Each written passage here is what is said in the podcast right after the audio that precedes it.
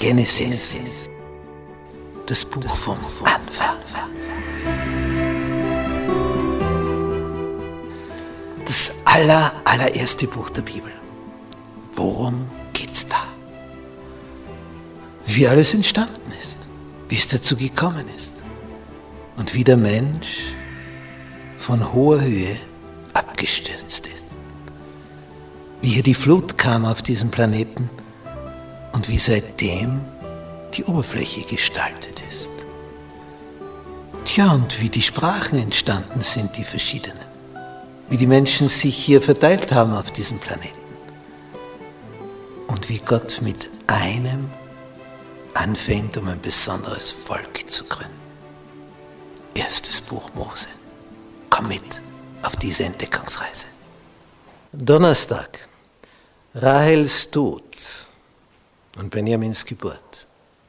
In Haran, wo also Jakob sich 20 Jahre aufgehalten hat und er dort eine Frau gefunden, am Ende gleich zwei gehabt hat und dann noch die Nebenfrauen, also die Dienerinnen seiner zwei Frauen und mit ihnen insgesamt zwölf Söhne hat und noch Töchter dazu. Dort lebt er dann schließlich in dieser Angst vor der Familie des Schwiegervaters, nämlich vor, der, vor allem vor den Söhnen des Schwiegervaters, die hier also vor lauter Neid böse werden. Und er hat Angst vor Esau und Gott regelt alles, lässt ihn wieder heimziehen, sagt, geh nur, ich mach das. Er überwindet die Geschichte mit Esau, da ist keine Gefahr mehr. Dann vergreifen sich Söhne, äh, Levi und Simeon an den Söhnen von Sichem. Und da geht alles durcheinander. Mord, vorher die Vergewaltigung ihrer Schwester. Und dadurch die Angst wieder von den Einwohnern des Landes vernichtet zu werden.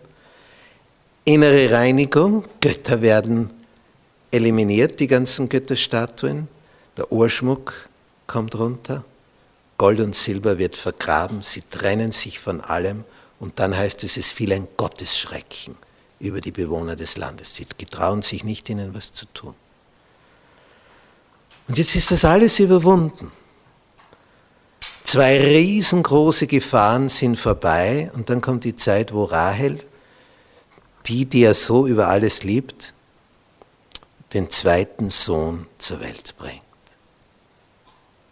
Und die große Freude, Geburt und gleichzeitig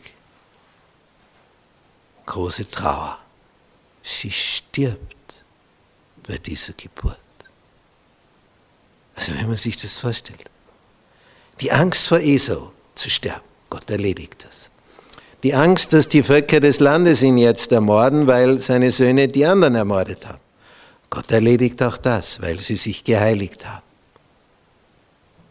Und jetzt, wo er wieder in der Heimat ist, alles geregelt ist, er kann sich hier wieder niederlassen, es droht keine Gefahr mehr, stirbt ihm die Liebste an seiner Seite bei der Geburt des zweiten Kindes. Er hat Josef und Benjamin, er ändert den Namen, weil sie sagt, das ist der Sohn meines Elends, meiner Not, meiner, meines Sterbens praktisch, und aus Benoni wird Benjamin, der Sohn. Das hat er umgenannt, der Vater. Er hat zwar jetzt ein kleines Baby, aber seine geliebte Ehefrau, für die er sieben Jahre gearbeitet hat, und dann letztlich eigentlich 14, denn für Lea wollte er ja nicht ein Jahr arbeiten, auch nicht einen Tag, er wollte nur die eine. Und letztlich hat er 14 Jahre für sie gearbeitet, nämlich ohne Lohn. Das war der Lohn, sie zu bekommen. Jetzt ist sie tot, jetzt wo er heimkommt. Also das war etwas, da rennen die Tränen über die Wangen.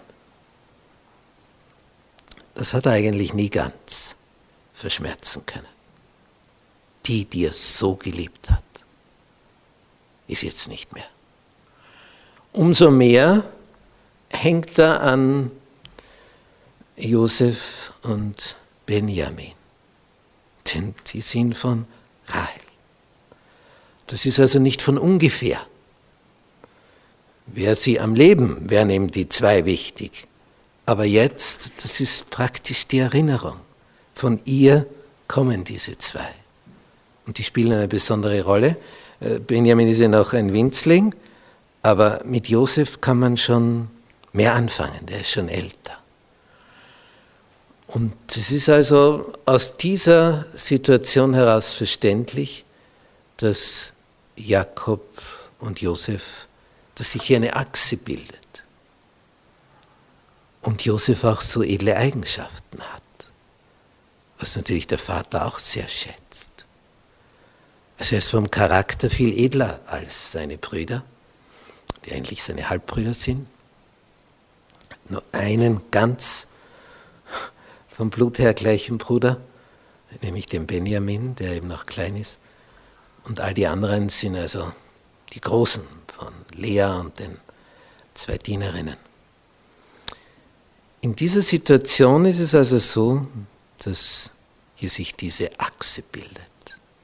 Jakob, Josef, von der wir noch viel hören werden.